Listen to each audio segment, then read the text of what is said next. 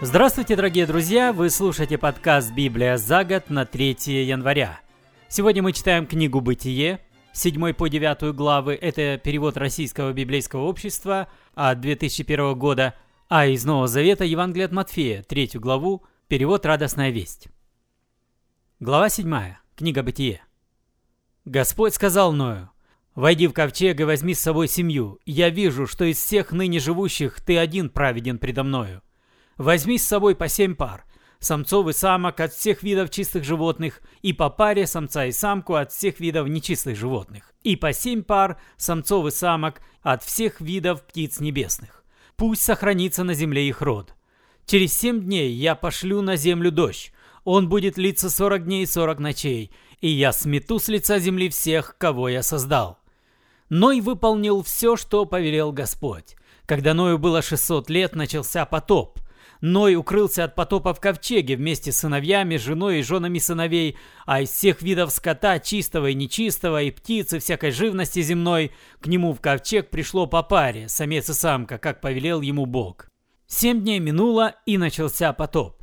В шестисотый год жизни Ноя, во второй месяц года, в семнадцатый день месяца, отверзлись жерла великой пучины, распахнулись небесные створы, и лился на землю дождь сорок дней и сорок ночей. В этот день Ной вошел в ковчег вместе с сыновьями, Симом, Хамом и Яфитом, с женой и женами сыновей, а с ними все звери и скот, вид за видом, и вся живность, снующая по земле, вид за видом, и все птицы, пернатые и крылатые, вид за видом. Все они пришли к нему в ковчег, по паре от всех, в ком есть дыхание жизни. От каждого вида самец и самка, как повелел Ною Бог. И Господь затворил за Ноем дверь ковчега. Сорок дней длился потоп. Когда вода стала прибывать, она приподняла ковчег, и ковчег поплыл. Вода все прибывала и затопляла землю. Ковчег плавал, а вода поднималась все выше, пока не покрыла самые высокие горы, какие есть под небом. На 15 локтей поднялась над ними вода, и горы исчезли под водой. И погибли тогда все, кто жил на земле, и птицы, и скот, и звери, и все твари, какими была полна земля, и все люди все, в чьих ноздрях было дыхание жизни, все обитатели суши, все умерли. Все, что было на земле, и люди, и скот, и всякая живность, и птицы небесные, все было сметено с лица земли. Уцелел лишь Ной и те, кто был с ним в ковчеге. Наводнение продолжалось 150 дней. И вспомнил Бог про Ноя и про тех животных, диких и домашних, что были с Ноем в ковчеге – Бог послал на землю ветер, и воды отступили. Закрылись жерла пучины, закрылись небесные створы, и прекратился дождь. И вода стала медленно уходить с земли. На 150-й день вода начала спадать. В 17-й день седьмого месяца ковчег остановился на Араратских горах. Вода медленно отступала, настал десятый месяц года. Первый день десятого месяца показались вершины гор – Прошло 40 дней. Отворив сделанное им окошко, Ной выпустил наружу ворона, и пока земля не просохла, тот кружил, то улетая, то возвращаясь. Следом Ной выпустил голубя, чтобы узнать, кончилось ли наводнение, но голубь не нашел на что сесть и вернулся, так как вся земля была еще под водой. Ной протянул руку и взял голубя в ковчег. Спустя семь дней он выпустил голубя снова. Тот вернулся вечером с листом маслины в клюве, и Ной понял, что наводнение кончилось. Он подождал еще семь дней, снова выпустил голубя, и тот больше не возвращался. На 601 год жизни Ноя в первый день первого месяца вода спала. Ной отворил ковчег и увидел, что вода сошла с земли. В 27-й день второго месяца, когда земля просохла, Бог сказал Ною – Выйди из ковчега вместе с женой, сыновьями и женами сыновей, и всех животных выведи, и птиц, и скот, и живность, снующую по земле, пусть земля будет ими полна, пусть они будут плодовиты и многочисленны. Иной вышел из ковчега вместе с сыновьями, женой и женами сыновей, а следом вышли звери, мелкая живность, птицы, все обитатели земли, вид за видом. Ной воздвиг жертвенник Господу и принес жертвы всесожжения из всех видов чистых животных и птиц – Вдыхая запах жертв, Господь сказал себе, «Впредь не буду я насылать на землю проклятие из-за людей. Хотя их мысли с самой юности устремлены к злу, я не стану больше истреблять все живое. Не прекратятся, доколе стоит земля, сев и жатва, холод и зной, лето и зима, день и ночь». Глава 9. Бог благословил Ноя и его сыновей. «Будьте плодовиты и многочисленны, заселяйте землю».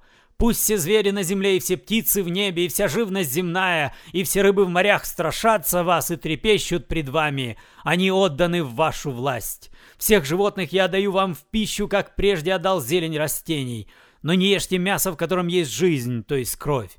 И за вашу кровь, за отнятую жизнь, я взыщу с того, кто прольет эту кровь, будь то зверь, будь то человек, отнявший жизнь у брата своего. Если кто прольет кровь человека, кровь убийцы другой пусть прольет, ибо человек создан как образ Божий.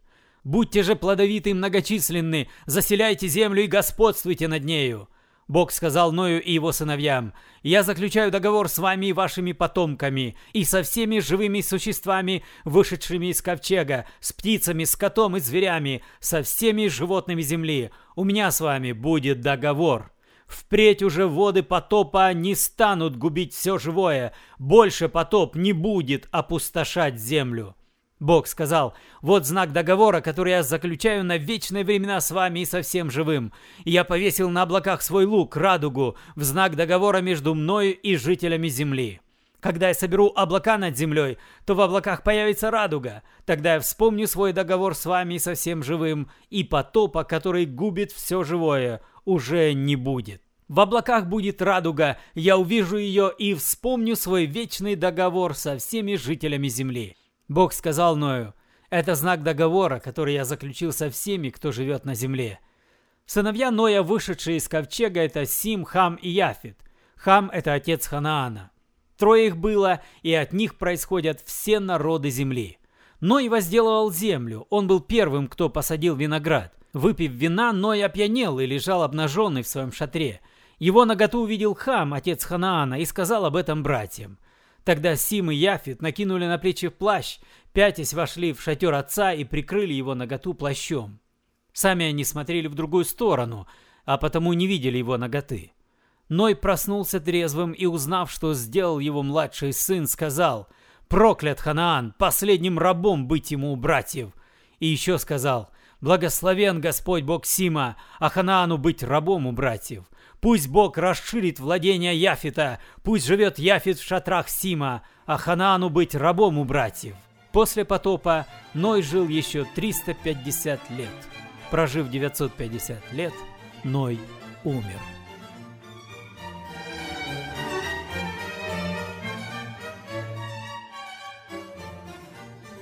И снова за это мы сегодня читаем Евангелие от Матфея, третью главу в переводе «Радостная весть». В те дни в Иудейской пустыне появился Иоанн Креститель. Он возвещает «Вернитесь к Богу, ведь Царство Небес уже рядом!» Ведь он был тот, о котором сказал пророк Исаия. «Голос глашатая в пустыне, проложите путь Господу, прямыми сделайте его тропы!»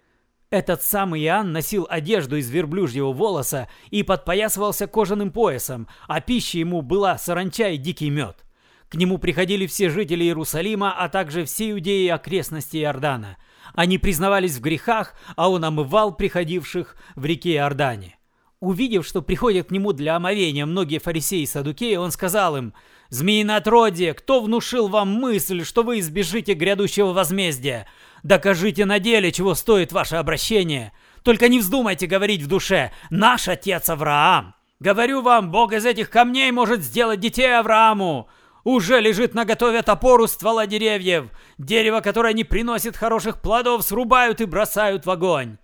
Я омываю вас всего лишь водой в знак возвращения к Богу, но тот, кто идет за мной, сильнее меня. Я недостоин даже сандали его нести.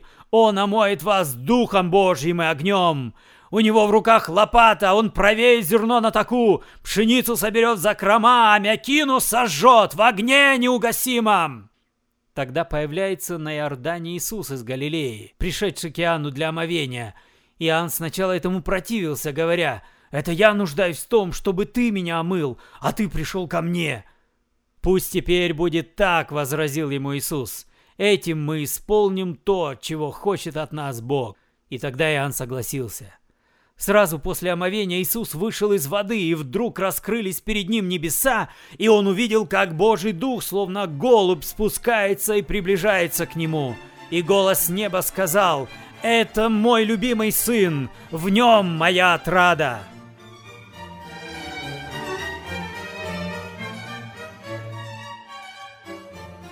Необычность служения Иоанна Крестителя было в том, что омовение или крещение Иоаннова, которое он предлагал принять людям, обычно предлагалось язычникам. Иудеи, считавшие себя правоверными, не видели никакой необходимости омывать себя, потому что омовение – это был обряд, необходимый для того, чтобы человек присоединился к народу Божьему. Вот почему Иоанн говорит, когда вы приходите Этим самым вы должны сознавать, что вы признаете, вы не заслуживаете быть детьми Божьими. Не смейте говорить даже себе в душе, наш отец Авраам, то есть мы уже дети Божьи. Да нет, таких детей может сделать Бог из камней. Рождение свыше, об этом Иоанн Креститель еще не говорит прямо, об этом скажет Иисус, но это необходимое условие для того, чтобы человек, рожденный на земле, стал ребенком Божьим. Некоторые спрашивают, что нужно делать для того, чтобы попасть в ад? Ничего не нужно делать. Все, мы уже изгнаны из рая. Наши праотцы Адам и Ева согрешили, отвернулись от Бога, отпали от Него, отреклись от Него, и поэтому они оставили рай. Рай теперь нам не принадлежит. Это не наше место по праву. Теперь наша дорога в ад, сверху вниз, тем путем, которым начали идти наши праотцы, шли наши прадеды и деды, шли наши отцы, и мы идем, и нашим детям передаем тот же самый путь, то же самое направление – Нужно приложить особые усилия, чтобы вскарабкаться на другую тропу. Вот о чем говорит Иоанн Креститель. Чувствуете, какая радикальная была проповедь Иоанна Крестителя, как трудно было принять иудеям эту проповедь. Это так же трудно, как сейчас. Нам, которые считали себя верующими, православными, баптистами, пятидесятниками, вдруг услышать весть от Бога. Да таких, как ты, Бог может миллионы сделать из камней придорожных труден этот путь к Богу. Потому Иоанн говорит, приготовьте путь Господу, уберите эти завалы, пусть путь к вашему сердцу для Бога станет прямым, чтобы он не натолкнулся на баррикады гордыни и самоправедности, которыми наполнена наша захламленная грехом жизнь. Вы слушали подкаст «Библия за год» на 3 января. Спасибо за внимание. С вами был Петр Цюкало. До свидания, до следующей встречи. Благослови вас Господь.